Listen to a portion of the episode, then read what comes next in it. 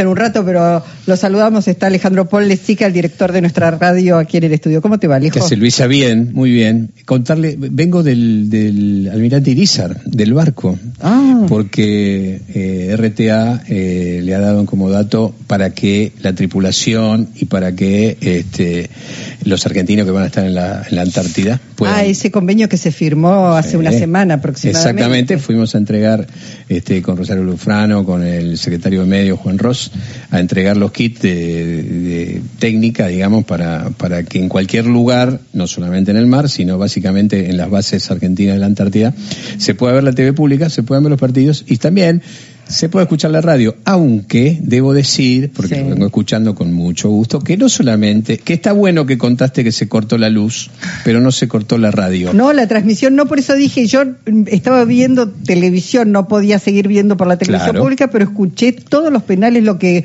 me faltó verlo, escuché y era como verlo a través de la transmisión de Radio Yo quiero agradecerle especialmente a nuestros oyentes que siguen por Radio Nacional, están donde están, estean donde estean, porque arriba de los camiones, en los barcos nos escribe y recibimos un mensaje maravilloso este, de un vuelo que venía del sur y el piloto de aerolíneas conectó la radio a 11.000 metros de ah, altura, nuestra radio nacional, y los pasajeros escucharon la transmisión de Radio Nacional de Víctor Hugo Morales de, la selección argentina.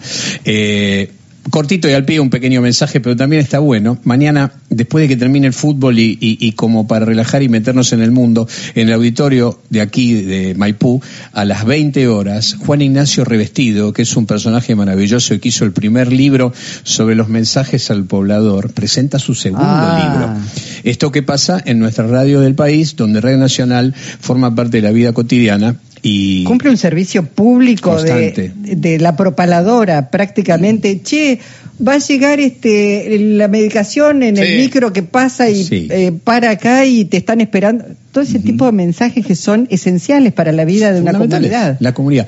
Y dicho sea de paso porque uno siempre tiene esa cosa que te va surgiendo el estoy invitando para el jueves que viene, al mediodía, una entrevista federal que vamos a hacer con el comandante del almirante Irizar en el medio del océano argentino, rumbo a la campaña a la Antártida que comienza este viernes, donde nos va a contar un montón de cosas que ha hecho la Argentina este, para que ese barco que es único en su tipo, único en el hemisferio sur, este, para que los argentinos nos sintamos orgullosos de lo que de lo que se hace en algunos lugares donde a veces nos parece muy lejos y, no alcanzamos a percibir el esfuerzo, el talento, la creatividad, la genialidad, este, pero sobre todo este, el espíritu argentino y soberano que, existe en muchísimos lugares en nuestro territorio. Y hemos visto que son muchas mujeres las que van a estar a cargo de la radio en la Antártida. Claro, eh, eh, la, la, campaña 2023 de la Antártida va a tener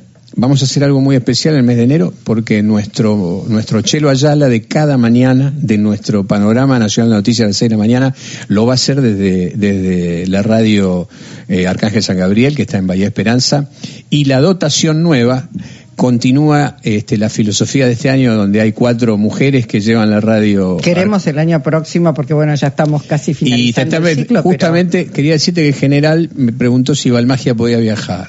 ¿A la Antártida? Sí. Pero ahí vamos. Bueno, entonces va a haber que llevar el programa allá, no sé. Vamos, vamos, sí, señoras y señores, vamos. Hay que sacarse eh, la parte del el, detalle operatorio. El, no sé si ya, quiero decirle, no sé si hace falta, porque Lo vamos a chequear recién, vos decís muchas mujeres, también en el, Almirante Irizar viajan muchas mujeres y estuve con la con la cirujana que hay un hay un este hay un ¿cómo se llama? Un equipo de, eh, no, no, en el en el barco, en el barco hay un, un quirófano. quirófano, exactamente, y la cirujana es una genia. y Los que nos portamos mal en el programa como yo, ¿podemos ir? No. Y hay que preguntarle allá al general.